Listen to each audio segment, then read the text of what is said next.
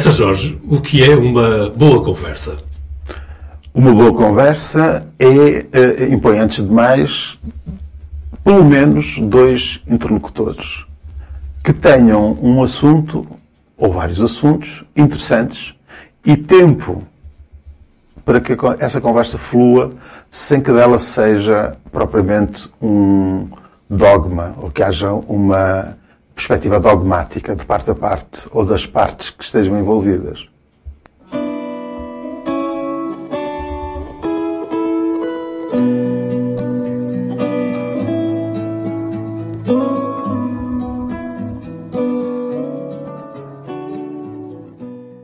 Essa Jorge Silva, 58 anos, é licenciado e mestre em Sociologia com pós-graduação em Organizações e Recursos Humanos, doutorado em Estudos de Comunicação na especialidade de Sociedade e Cultura Política. Teve já muitas e variadas profissões, aliás, nos já longos anos que leva de atividade profissional. Nos últimos tempos tem-se mantido como professor no ensino superior e investigador nas áreas de formação académica. Foi dirigente associativo, dirigente político, designadamente na Juventude Socialista, tanto ao nível conselheiro como ao nível distrital. É autor de vários livros de temáticas tão diversas, desde a crónica jornalística até à reflexão sociológica. Essa Jorge, eh, bem-vindo. É um gosto ter-te aqui nas conversas, finalmente. Acho que te convenci a conversarmos um pouco eh, e deixar correr a conversa, sim, um pouco ao acaso. Agora mesmo dizia que já tiveste muitas e variadas profissões. Uh, lembraria Camões muitas e variadas gentes. Porquê essas, Jorge? Porquê tantas profissões? Sei que começaste a trabalhar muito cedo, obviamente, isso explica-se de algum modo. Sim, sim. Hum, primeiro, deixa-me agradecer este convite. Uh, e o facto de vimos ter aqui então esta conversa, não é? Que seguramente há de ser fluida, como, como, como os dois gostamos. Porque há várias profissões. Eu, não... eu lembro que já foste empregado de escritório, Foi. contabilista, gestor de empresas, técnico de vendas, jornalista, professor do ensino superior é nos últimos tempos. Parece um Henry Miller, não é? Sim, eh, sem dúvida. Eu entrei, na, entrei no, no mundo do trabalho muito cedo. Uh, tinha vindo, a minha família tinha vindo de Angola, uh, num período em que as pessoas aqui eram todas, essas pessoas que vinham de, de, Angola e da África eram tratadas como retornados, apesar de eu ter passado a vida a explicar que não tinha retornado a coisa nenhuma. E, um, ehm, obviamente que os nossos recursos não eram, não eram muitos, e eu tive necessidade de trabalhar muito cedo. E tu não, não disseste aí um, uma profissão, a minha primeira profissão é uh, operário. Eu fui operário, fabril, durante os dois primeiros anos. Tenho muita honra nisso. Eh, visto à distância, eh, tenho muita honra. Numa fábrica de pentes, não é? Não foi? Exatamente. Fábrica de pentes do Ribeirinho, que também era conhecida por Fábrica de Plásticos do Ribeirinho, que portanto já não existe, e que também foi depois a empresa que me promoveu para, como uh, empregado de escritório. Um, portanto, fui durante mais ou menos um período de dois anos, no entanto, uh, operário, animei talvez, operário, uh, e como era estudante, estudava na altura na Escola Francisco de Holanda aprendendo contabilidade, a empresa, a certa altura, promoveu-me como empregado de escritório e, e, e, também presumo que tinha a ver, na altura, com um certo olhar que as empresas tinham sobre os seus, os seus trabalhadores. Decorria disso, acho que era algo que ocorria bastante em Guimarães. Eh, os indivíduos, os indivíduos que estavam no processo de estudo, que à noite, para além do dia da jornada de trabalho, à noite iam, iam estudar, as empresas tinham alguma atenção no facto de depois aproveitarem também a capacidade técnica que obviamente depois uh, uh, conseguiam desenvolver e sim fui então trabalhar para, para, para o escritório do Ribeirinho. mas não, não fiquei por aí, depois passei pela Qualima, uh, pelo grupo Qualima, digamos assim, onde tive uns anos bastante interessantes, também do ponto de vista da aprendizagem, porque nesse período ainda não é um período, para localizarmos, ainda não é um período de muitas universidades em Portugal.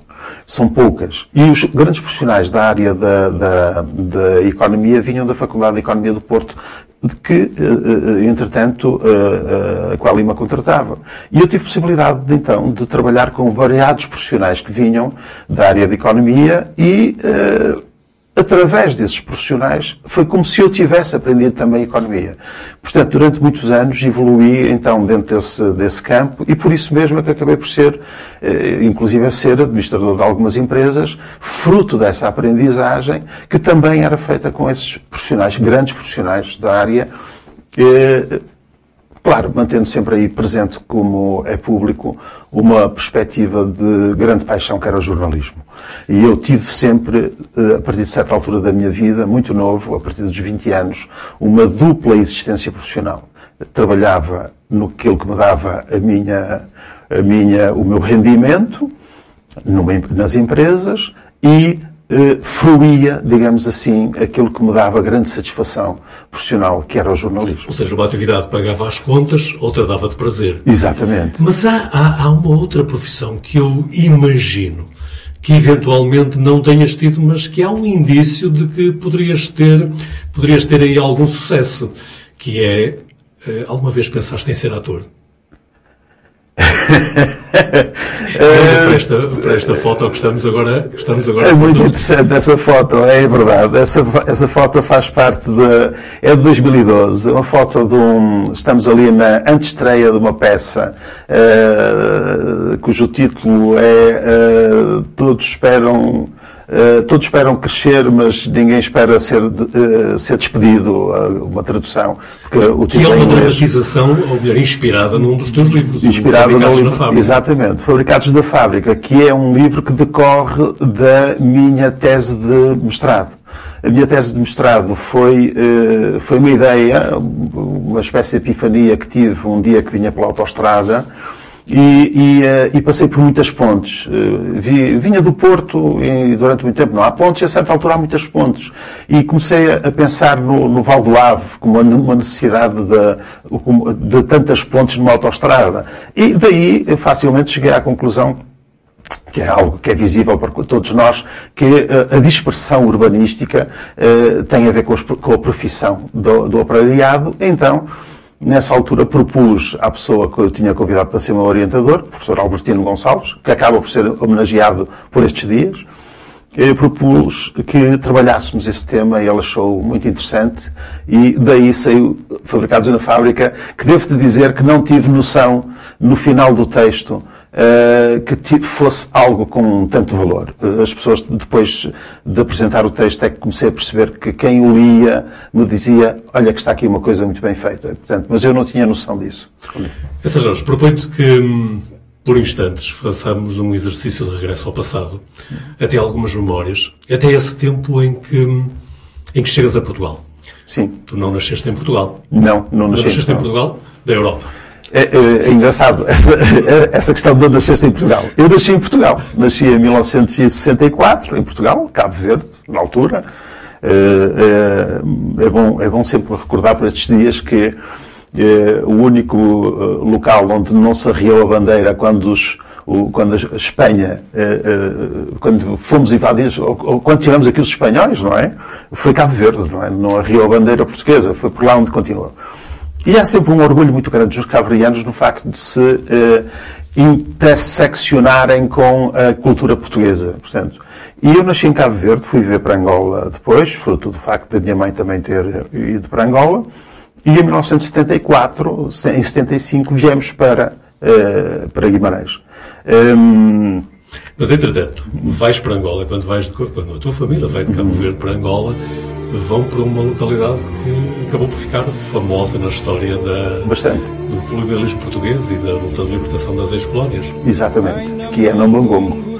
É onde há a primeira manifestação, digamos assim, em 1961, a primeira manifestação uh, em Angola uh, de, um, digamos assim, dos angolanos para o facto de quererem, efetivamente, ou de estarem predispostos a lutar pela independência, a lutar de uma forma um, eh, digamos assim, a, lutar com todos os meios para a sua independência, inclusive eh, numa forma originária de luta que depois seria bastante criticada do ponto de vista do mundo inteiro, porque se tratou de uma chacina, mas que é aí a origem, de facto, e que posteriormente tem, tem logo a seguir também uma resposta de portuguesa que também é uma contra-chacina, digamos assim, não é?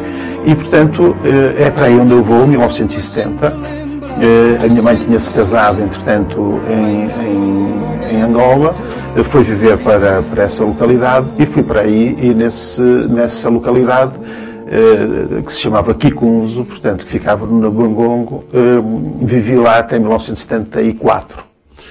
Eh, depois, vejo para Portugal? Depois de 1974 ainda vivi um período em Luanda, eh, durante um ano, mais ou menos, não chegou a um ano, e, e, e sim, ao fim desse tempo, eh, já numa altura em que se sabia que, que Angola ia ser independente, que todas as ex-colónias iam ser ex-colónias, portanto, vim para Portugal e vim para Guimarães. Guimarães, para os arredores de Guimarães.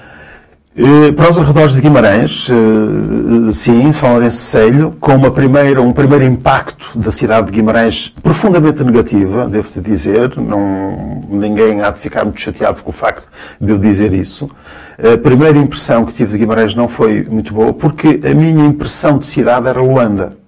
E Luanda era uma cidade modernista. Está lá, o modernismo, estive lá recentemente. O modernismo eh, português, de facto, está em África e, e, principalmente em Luanda, onde que era uma cidade uh, uh, respirada, de onde se via cinema ao ar livre, de onde se tinha, uh, tinha uma baía, de onde havia um cosmopolitismo bastante grande, portanto, e, e, vir, e chegar a Guimarães, de repente, foi vir para uma realidade completamente diferente, mas pela, diferente no sentido de que me pareceu uma cidade muito triste a minha primeira impressão é de uma cidade muito triste. Chegaste cá em que altura, no ano? No verão. No verão. No verão. Pior seria se tivesse chegado no inverno. Seria pior, seguramente. Mas, mas não, mas cheguei no verão e, uh, e o meu primeiro olhar é de uma cidade, de uma cidade a precisar de, de ser consertada. Digamos assim, que uh, inter, uh, interrogava-me inclusive.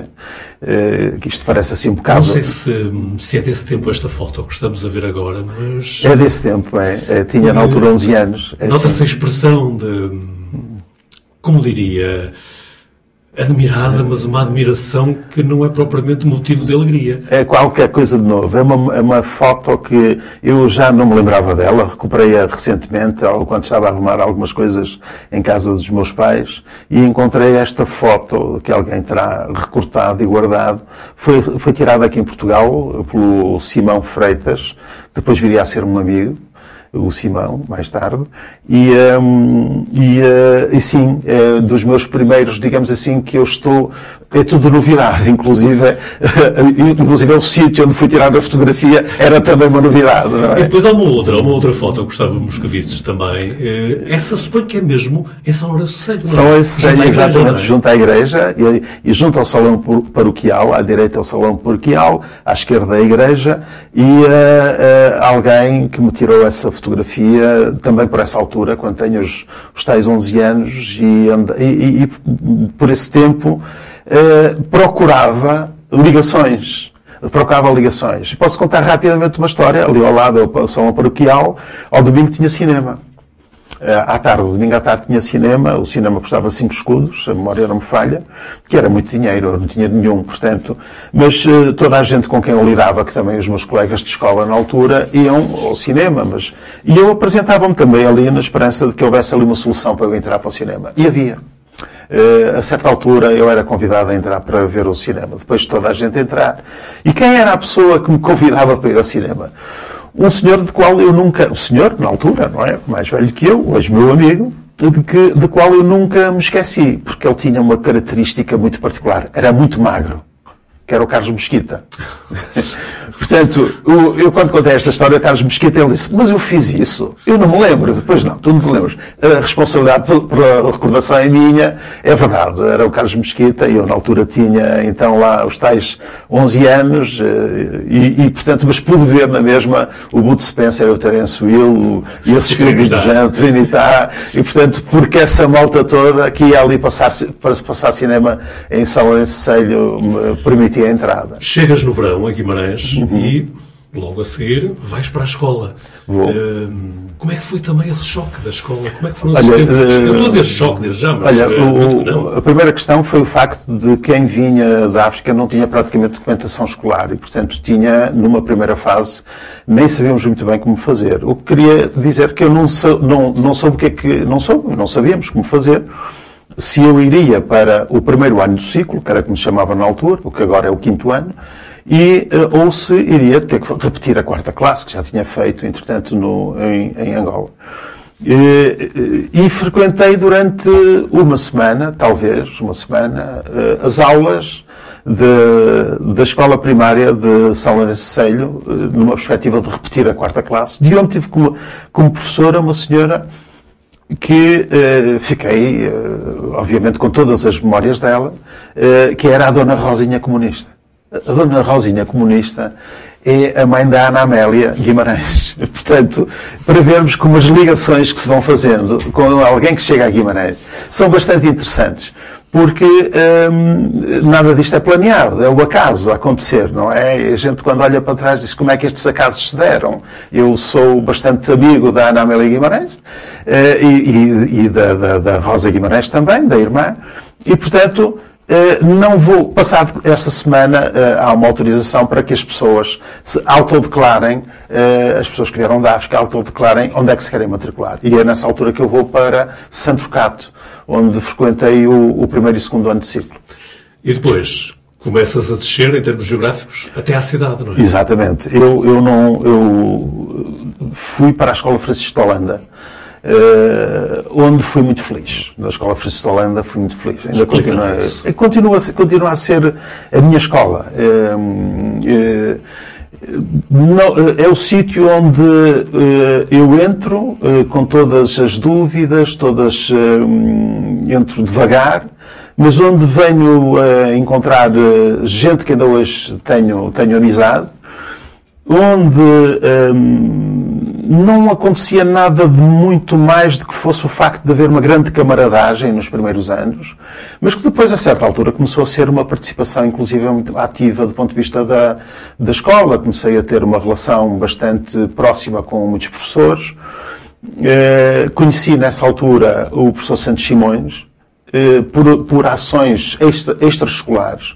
Eh, ele nunca foi meu professor, nunca tive, tive essa sorte ou azar, segundo dizem alguns, não é? Porque ele seria muito exigente. Mas conheci o professor Santos Simões, e digo isto porque o professor Santos Simões, uh, uh, para um aluno que nunca, nunca foi seu aluno, deu-me sempre a amizade dele e recebeu-me sempre muito bem. Eu muito bem, sempre que quis falar com ele, porque nas participações que tive dentro da escola, de algumas atividades que existiam dentro da escola, como, por exemplo, a edição do jornal Perspectivas, um jornal efêmero, obviamente, eh, ele era o primeiro a, a, a estar na linha da frente, a apoiar e, e, não só esse projeto, mas sim como outros projetos. A Escola Francisco Holanda, portanto, tornou-se quase o meu pois, era o sítio por onde eu ia. Eu, passei a viver na, na, na Conceição, na, no, no, bairro da Conceição, e, portanto, muito próximo da Escola Francisco Holanda, e, portanto, o meu tempo ou seria o tempo de aulas, ou o tempo de, de ou outro tempo, tempo de livre, era passado na Escola Francisco de Holanda. Noto que era a Escola Francisco de Holanda que tens, eu quase diria, o primeiro contacto ativo com o jornalismo. É, é na Escola Francisco de Holanda, onde tenho esse primeiro contacto com o jornalismo, é verdade, estás bem. Nós iremos falar isso mais à frente, mas também não resisto a perguntar desde já, e é também na Escola Francisco de Holanda que tens, digamos, a primeira incursão na política, ou isso seria mais tarde?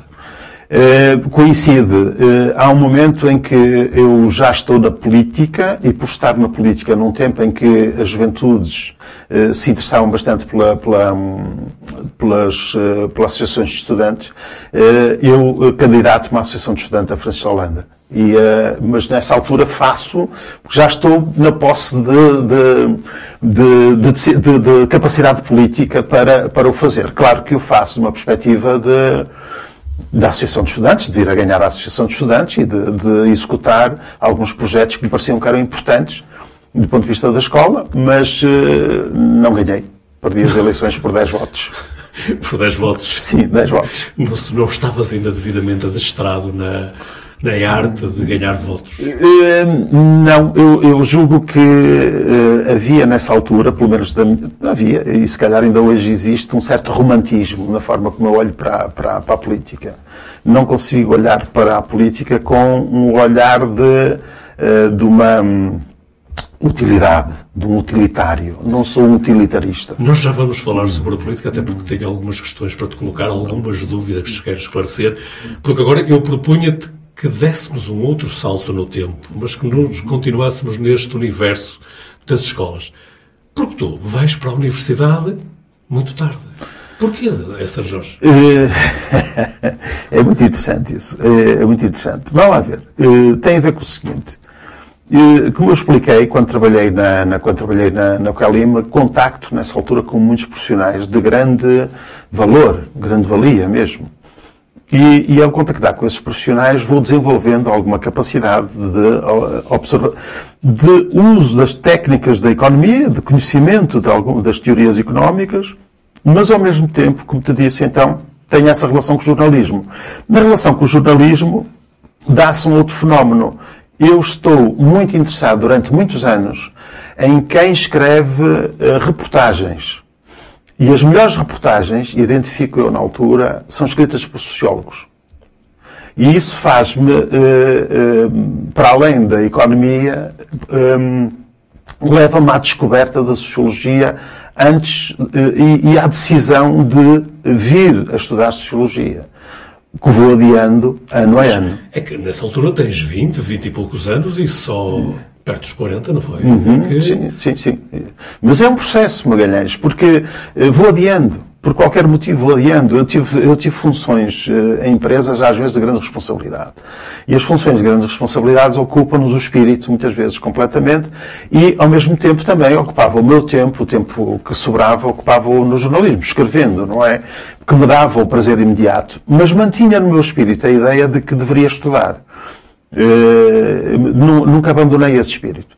E ele foi alimentado também, a certa altura, pela minha mulher, a pessoa que hoje, com quem hoje sou casado, que na altura, ainda num período de namoro, entendia perfeitamente e bem eh, que sendo Uh, o, o, o, namorado, uma pessoa que tinha uma, uma presença tão grande até nos mídias em certa mídia locais e uh, em certa medida que tinha biblioteca em casa, portanto não fazia muito sentido desperdiçar e, e, e convenceu-me a, a, voltar a estudar. Eu faço, de facto, depois de me ter casado. Uh, depois de me ter casado e depois de estar a trabalhar numa, numa, numa empresa de automóveis que me dá algum tempo para poder fazê-lo, para poder uh, estudar, permite-me esse tempo, permite-me a matrícula, permite-me. Uh, e, e, e, as pessoas com quem eu lidava olham para esse, essa minha vontade com algum digamos assim, algum carinho, digamos assim, pá, mas vai, então sim, depois diga como é que correu então. E aquilo é, é sim, é um processo, não é propriamente uma. E é também uma satisfação interior. É uma satisfação interior e é uma necessidade, e uma necessidade, e uma necessidade interior também, uma necessidade interior. Uh, devia a mim próprio o facto de que uh, sabia que tinha vivido anos antes uh, muitas dificuldades, junto, a minha família não é, é uma família de parcos recursos, e, e, sentia que esse, isso tinha-me levado a preocupar-me mais, mais com a subsistência do que propriamente com aquilo que seria um percurso de vida com, com uma, uma, um, uma licenciatura feita. E, e, e, mas nunca perdi a noção de que devia, devia fazê-lo. E filo de facto mais tarde. E face ao que já nos disseste, só podia ser Sociologia. Só podia ser sociologia. Foi eu, a única opção? Não, não, não, puseste outras hipóteses? o meu amigo Vladimir Brito tentou-me levar para o direito. Mas... Uh, uh, Vladimir Brito, que depois foi o presidente da, da Escola de Direito. Exatamente, exatamente. Exatamente. E, e, e, e é verdade também que eu podia ter escolhido economia porque afinal de contas, todo o meu percurso, mesmo na, na, durante o 12 ano, uh, o secundário, era para a área da, da, da, economia, portanto, podia ser economia. Podia também ser, efetivamente, direito, uma vez que uh, era uma área que não me era estranha, mas a sociologia tinha uma componente que me parece, ainda hoje me parece que é uma componente de profundidade eh, uma, uma componente de eh, articulação e de, do pensamento em, eh, correlacionada com o mundo e a construção do mundo, a existência do mundo, a mudança do mundo. E, portanto, e tudo isso é um desafio. A sociologia é um desafio muito interessante. É um campo disciplinar eh, muito interessante do ponto de vista daquilo que nos possibilita de descoberta e que nos obriga a nós próprios, quando, quando vestimos essa roupagem do sociólogo, nos obriga a uma atenção do, ao mundo e do mundo que dificilmente eh, abandonamos. Também isto cria, de certa forma, algumas angústias, para dizer a verdade. Mas, mas eh, e algum mal, mal, mal dispor, digamos assim, mas eh, é efetivamente uma área disciplinar eh, encantada para mim. Eh, o que nos poderia levar a uma longa conversa que talvez tenhamos numa outra ocasião, porque por agora eu queria te desafiar novamente a fazermos um salto no tempo. Voltamos uhum. atrás. Vamos. És capaz de situar no final dos anos 80, início dos anos 90 do século passado? És capaz de lembrar quem era o Essa Jorge nessa altura? O que é que fazias? Por onde andavas? Eh, em 1980 fui trabalhar. Eh, fui operário, como te disse. Eh, Mas mais para o final dos anos 80. E depois, postos as coisas assim, deixa-me organizar aqui o pensamento, eu ali, em meados da década de 80, entro Conheço, vou conhecendo, conheço algumas pessoas da Escola da Veiga, eh, por variados motivos, que têm a ver com encontros que se dão em várias circunstâncias, junto de, do basquetebol, do handebol, eh, festas eh, de aniversário. Vou contactando com pessoas que vou descobrindo que têm mais ou menos os mesmos interesses que eu, do ponto de vista político. Portanto, vou, de certa forma, vou encontrando ali um grupo que, de, ou vai-se formando um grupo que, que, que, tem interesses políticos e, e que vê a política da mesma forma, e ao mesmo tempo vou também por via dessa da política, vou aproximando do jornalismo. Aproximo do jornalismo, aproximo do jornal O Povo de Guimarães. Quando na altura também está a aparecer a Rádio Fundação. Eu não sou, uh, não sou originário da Rádio Fundação, não estive lá no início, mas no Povo de Guimarães é uh, um jornal que, me, que, que, é interessante do ponto de vista. Quando, quando tenho a possibilidade de lá chegar, é, é interessante. E coincidem as duas coisas, política e jornalismo. Nessa transição, nessa transição da década de 1980 para 1990, é, pelo menos na minha leitura, um dos tempos mais ricos da política vimaranense. Muitas coisas aconteceram nessa altura. Sim. Eh, tu és jovem, mas estás, eh, eu diria que estás no meio do furacão. Sim, e, e a comparação não é muito feliz, devo reconhecê-lo. Mas estás no centro da ação, tá. nessa transição dos anos 80 para os anos 90. Sim, sim, sim, sim perfeitamente. É, é, é um momento verdadeiramente, eh, vamos lá ver, eh, se eu fosse historiador, que não sou, não é? Poderia dizer que o tempo histórico é, é diferente daquele que muitas vezes nós apresentamos como, como as datas, não é? E eu diria que o, o a democracia, o, aquilo que, que é a mudança efetivamente em Guimarães não se dá em 1974. Não, não se dá. É um processo. Na minha opinião, até começa um tempo antes mas eh, eh, a mudança do ponto de vista da representação política, da aceitação da política e de saber o que fazer com a política não se dá logo no imediato. Eh, e vai-se dando depois na década de 80, como tu estás a dizer, e na minha opinião muito bem, vai-se dando. Porquê? Porque há, percebe-se que há mudança em vários conselhos, em Braga, em Faf, em Famalicão mas não há mudança em Guimarães. E, e, e, e esse grupo de jovens do qual eu faço parte Eh, compreendendo isso, vai-se organizar à volta da Juventude Socialista. Fundamos a Juventude Socialista em Guimarães. E, eh, através do Partido Socialista não era um, o partido dominante na altura. Quem era o partido dominante era o Partido Social Democrata, em Guimarães.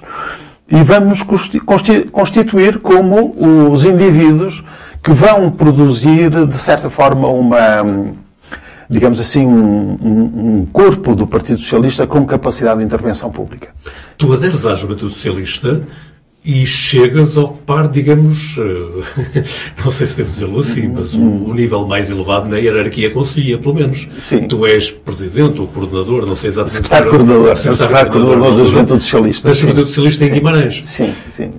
O que não foi propriamente um lugar fácil, imagino eu, porque vocês tinham muitas disputas com o PS sénior, digamos. Exatamente. Isso, isso, de facto, é um período interessante eh, ali não foi fácil, de facto. Porquê? Porque o Partido Socialista eh, de Guimarães eh, não tinha, como, como expliquei, não havia maioria, não havia, não houve maiorias em Guimarães durante muito tempo.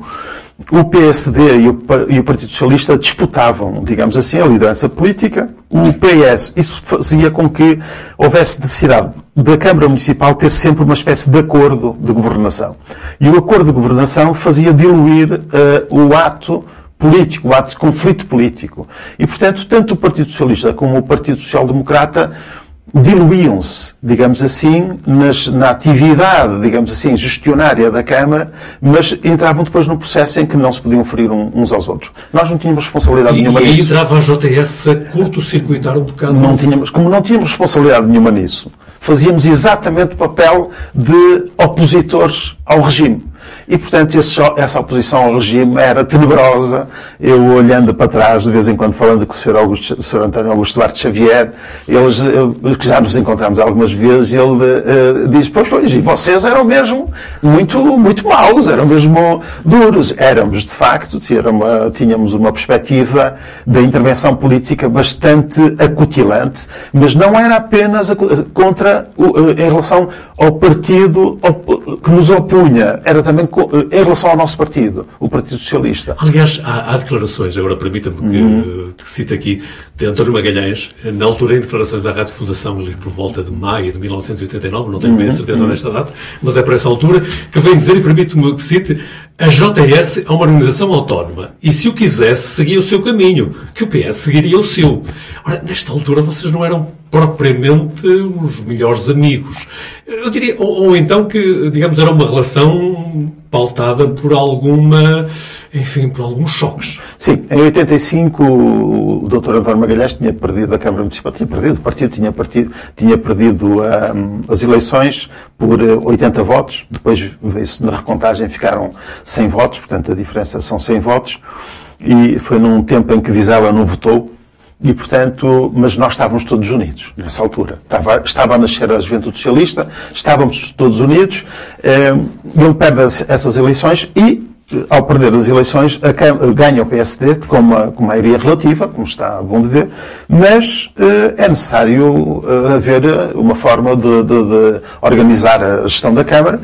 E o Partido Socialista e o PSD, todos os partidos fazem um acordo, um acordo de gestão da Câmara, que é um bocado eh, foi, foi um bocado, e é, isto era um bocado a forma como o Partido Social Democrata via a política.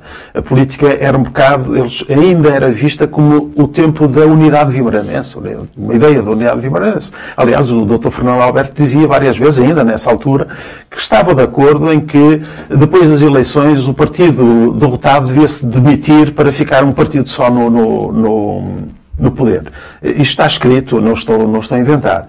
Eh, ehm, e isto criou, criou a, tal situação em que, eh, nesses quatro anos de, em que o PS está na Câmara como poder, não tendo poder, deixa o, a Juventude Socialista numa circunstância em que a própria Juventude Socialista se sente órfã do seu partido. E, portanto, sentindo-se órfão do seu partido, vai fazer o papel de quem não tem pai, nem tem mãe. E, portanto, obviamente, eh, eh, tem, tem uma, uma atitude crítica em relação à atividade do Partido Socialista. Tu, em abril de 89, de 1989, és eleito secretário-coordenador da Juventude uhum, Socialista. Okay, sim, Tens 24 anos, Exato. na altura, muito jovem ainda.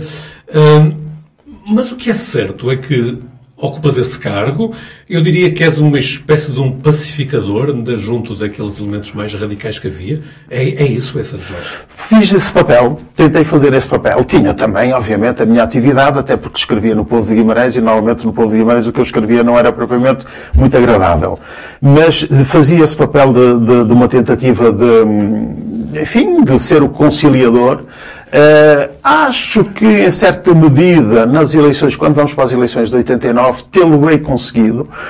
Uh, tê-lo-ei conseguido numa perspectiva de que, inclusive, é, é, nesse ano que a Juventude Socialista tem a maior e melhor representação política nas listas do Partido, do Partido Socialista. E, portanto, isso faz-se durante o período em que eu sou secretário curador da Juventude Socialista. Claro que isto não foi feito uh, porque éramos todos muito amigos, não? É? Era, era dentro de uma perspectiva de luta, portanto, de, de de dirimirmos uh, uh, de parte a parte aquilo que tínhamos para dirimir e para se conseguir que esse, essa, essa representação, esse número elevado de, de, jovens na lista do Partido Socialista se viesse a, a, a, a, verificar. E, na verdade, penso hoje, a alguma distância, que quem ficou a ganhar efetivamente foi o António Magalhães. Mas, essa Jorge, deixa-me centrar ainda a questão um bocado em para perceber algumas, uh, algo desses tempos. Tu és o secretário coordenador, digamos, és o número um da, da Juventude Socialista em Guimarães.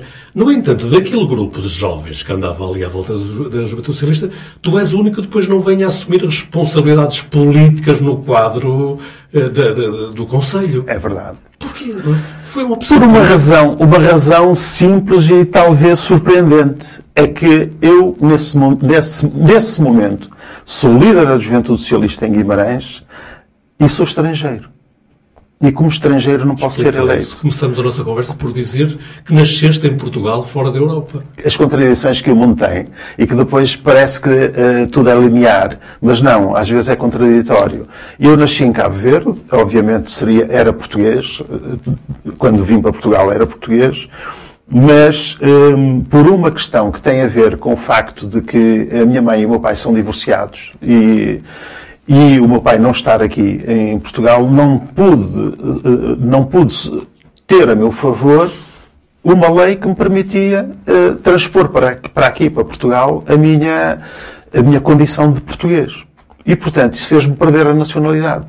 Eras a pátria na altura? Não, era estrangeiro, era cabo-verdiano, porque nasci em Cabo Verde, facilmente eh, eh, tornei-me cabo-verdiano e, portanto, eh, exclusivamente cabo-verdiano, e tornei-me alguém que em, em Portugal variadas vezes estava perante aquela situação de, tinha um bilhete de identidade azul, por exemplo, não, não era amarelado, como era, como era o teu, e tinha uh, obrigatoriamente todos os anos que pedir uma autorização de residência de um ano, uh, que ao Governador Civil pedir essa autorização de residência, e de cada vez que tinha que passar a fronteira era um, ai Jesus, um Deus dará, porque este indivíduo, se calhar, quem é que ele é?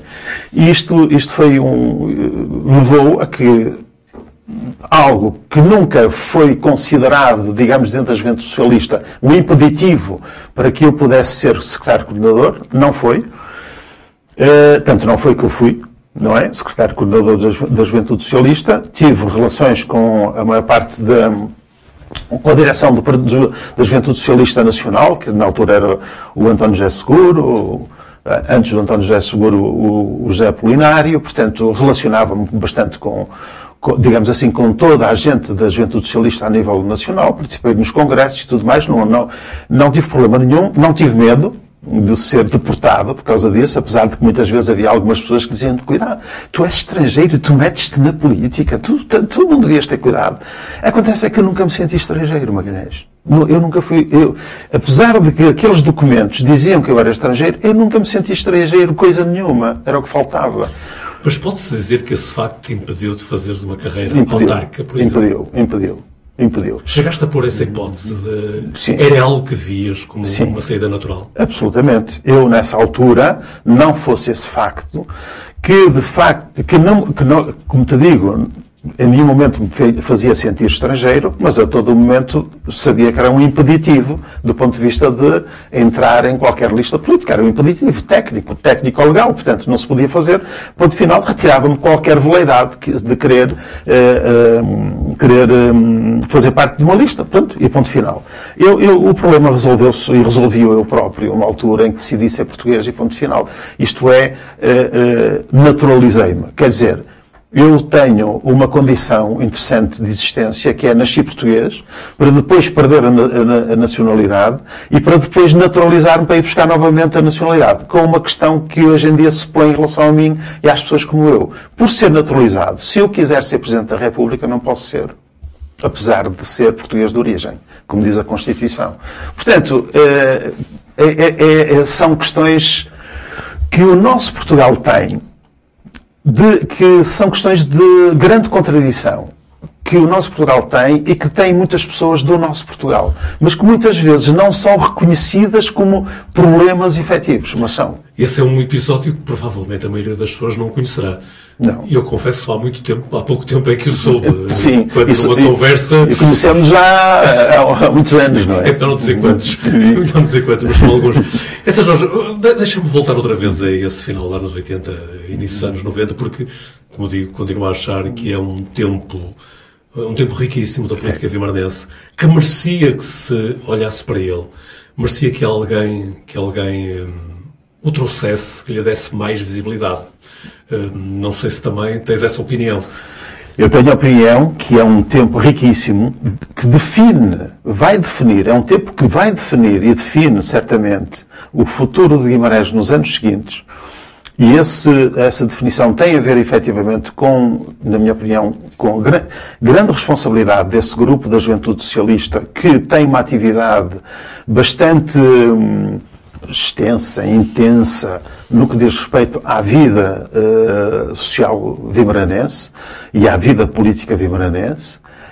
Um, Julgo que devia, sim, estou de acordo contigo. Eu já disse anteriormente que o, o Dr. António Magalhães viria a ser a pessoa que, na minha opinião, teve os, os uh, acabou por ficar com os créditos todos desse, desse período, mas o, o quem faz esse período, digamos assim, de, de, grande afirmação do Partido Socialista, na minha opinião, é a, a Juventude Socialista, que concentra no PS e na Juventude Socialista e nas discussões entre o PS e a Juventude Socialista concentra todo o interesse da política conselhia. E essa concentração de interesse da, da, da, da política conselhia, na minha opinião, vai levar a que o próprio, eh, eh, o, a população vimanense veja ali a existência de indivíduos com capacidade para virem a ser eles os, os os indivíduos que vão levar então os anos seguintes da, da, da vida política vimaranense. Tens escrito muito sobre. sobre Só para te dizer que uh, eu, eu estou de acordo contigo quando penso que uh, esse período devia ser estudado. Mas há duas coisas que eu te queria dizer. Primeiro é que nós não somos um conselho que se estude muito. O nosso conselho, infelizmente, não gosta de estudar muito. Uh, depois, por outro lado, há. Não um... gosta de se olhar ao espelho, é isso? Uh, não, não gosta de se estudar no sentido de querer mais, saber, mais querer saber em profundidade, afinal de contas, é, o que é que foi. Nós não temos esse hábito. Repara bem que nós não temos um prémio literário, nós não temos um, não temos um, tem, há um prémio de história, mas que até nem passa aqui por Guimarães, passa mais em Braga, embora participe associado Martins Charmente. Nós não temos uma, uma vontade de querer estudar o nosso passado, querer estudar os nossos acontecimentos, ou mesmo estudarmos a nós próprios enquanto sociedade, para nos conhecermos melhor, nós, para isso acontecer, nós, devia haver uma vontade política para tal. E essa vontade política não existe. Não, não é possível. E eu, eu já desafiei variadas vezes algumas figuras a olharem para esse facto, mas não olham. Uh, e dizer, o sociólogo Esser Jorge Silva? Está fora de hipótese ser eu a estudar essa, essa, essa fase. Eu, quando estava a fazer o meu doutoramento, entrevistei uma pessoa, eh, posso ter o nome, Alexandre Quintanilha, uh, uma, uma conversa interessantíssima que haverá de ser publicada, e no final ele fala-me nos direitos eh, dos homossexuais e perguntei-lhe, mas Alexandre, porquê que o Alexandre nunca apareceu em nenhum movimento a defender os direitos homossexuais? E a resposta dele é, eu nunca o fiz porque achava que estava, isso seria uh, estar a defender interesses próprios e não me parece que uh, fosse, fosse correto. Se viesse a estudar esse período, estaria a estudar um, um período em que eu fui ator. Não faz sentido. Portanto, isso tem que ser outros indivíduos a fazê-lo.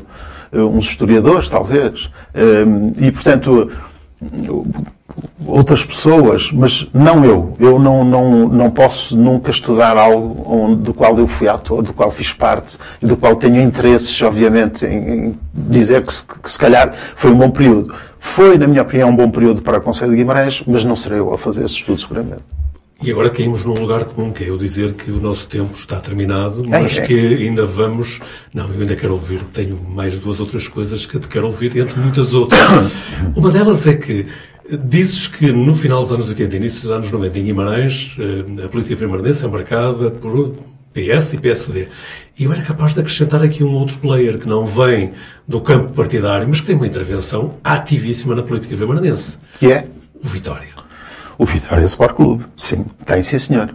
Tem. E um, tanto quanto julgo saber, também tiveste alguma intervenção nesse movimento que houve ali pelo final dos anos 80 e nos anos 90, não tenho bem preciso. Também entrastes nessas guerras, nessas apaziguações entre o Vitória e o PS? Sim, isso faz, isso faz parte da juventude socialista, dedicou-se bastante a isso. Nós tínhamos Havia uma questão ali eh, connosco que era muito, que era esta. O, o António Coimbra Pimenta Machado, que era o Presidente do Vitória, que tinha uma posição bastante tinha uma, uma posição, eh, digamos assim, política, digamos assim, bastante interessante e interventiva. Eh, nós, de certa forma, não, não o olhávamos como uma forma crítica, porque ele, ele significava, à data, aquilo que entendíamos que fosse um, que fosse efetivamente aquilo que era necessário em, em, em Guimarães, um molinho de água. E, e um, não, não queríamos ter como inimigo, nem como adversário. E houve, de facto, algumas aproximações no sentido de se desfazer ali um equívoco que havia à volta do estádio. E, e a Juventude Socialista tem, efetivamente, ali uma atividade bastante interessante que levou, inclusive, à resolução da questão do estádio com uma intervenção feita pelo Francisco Teixeira, que foi a pessoa que ficou incumbida de fazer ali uma série de contactos e que levou, inclusive, levou o António Magalhães a aceitar uh, aquilo que era um acordo que, à partida, o próprio António Magalhães não via com bons, com bons olhos. Mas que veio a garantir a Câmara para o Partido Socialista. Claro. Daí podemos dizer que a Juventude Socialista teve efetivamente um, um, papel bastante interessante, bastante interventor. O próprio Francisco Teixeira vem a ser vereador da Câmara Municipal de Guimarães, porque é indicado pela Juventude Socialista, não é eleito imediatamente, mas depois é ele que está numa, num lugar imediatamente eh, quando alguém sai. Orlando Coelho. Sai o Orlando Coelho, vereador da Cultura, e entra Francisco Teixeira. Muito bem. O vereador da Cultura. Essa Jorge, mas agora temos mesmo, temos mesmo. Já agora, só para dizer também que nesse ano, a Maria do Céu Martins foi também, por via dessa atividade da, da, da, da Juventude Socialista, foi candidata à Assembleia da República, não foi eleita por 100 votos, se não me engano. Foi, isso foi das maiores das, das coisas mais dramáticas que nos aconteceu foi a, o nosso representante, Maria Céu Martins, na altura tinha saído da, da, Faculdade de Economia de Porto, era uma, uma excelente aluna né? e, e, e, um bom quadro, tinha grande intervenção e não, eh, por 100 votos, não, não foi deputada. Ou seja, justifica-se voltar a esses tempos. É preciso que alguém se atreva ou dê o primeiro passo para olhar para esses tempos com a profundidade que eles exigem. Sim, eu julgo que o que se justifica até mais é o, o Conselho de Guimarães olhar mais para o facto de que só sabendo, só estudando em profundidade, só investigando, só querendo saber, é que nós podemos tomar boas decisões políticas. E tenho as minhas dúvidas que nós estejamos a ir bem, ainda hoje, no que diz respeito a querer, querermos saber de nós próprios. Ora, está uma outra janela que estás a abrir e que daria uma boa conversa. Porque por agora, tenho mesmo de perguntar a essa Jorge, uh, do que é que nós devíamos ter falado? O que é que estavas a espera que tivéssemos falado nesta conversa e não falamos? Mas que merecia ser falado? Olha, eu esperava que tivéssemos falado do jornalismo que se faz hoje em relação ao jornalismo que se fez durante esse período da década de 80, 90, que é um período também, é verdade, tem um período de grande atividade política, estamos a falar da juventude socialista, mas há outros, uh, uh, uh, há outros players que aparecem também nessa altura, de outros partidos, na minha, minha opinião aparecem muito bem, mas o jornalismo, nessa altura, em Guimarães, tem uma, uma presença. Há uma série de indivíduos de Malta Nova que aparece e aparece para ser jornalista. Não aparece para usar o jornalismo em favor de querer ser uh, o assessor. De... Não estava na moda isso.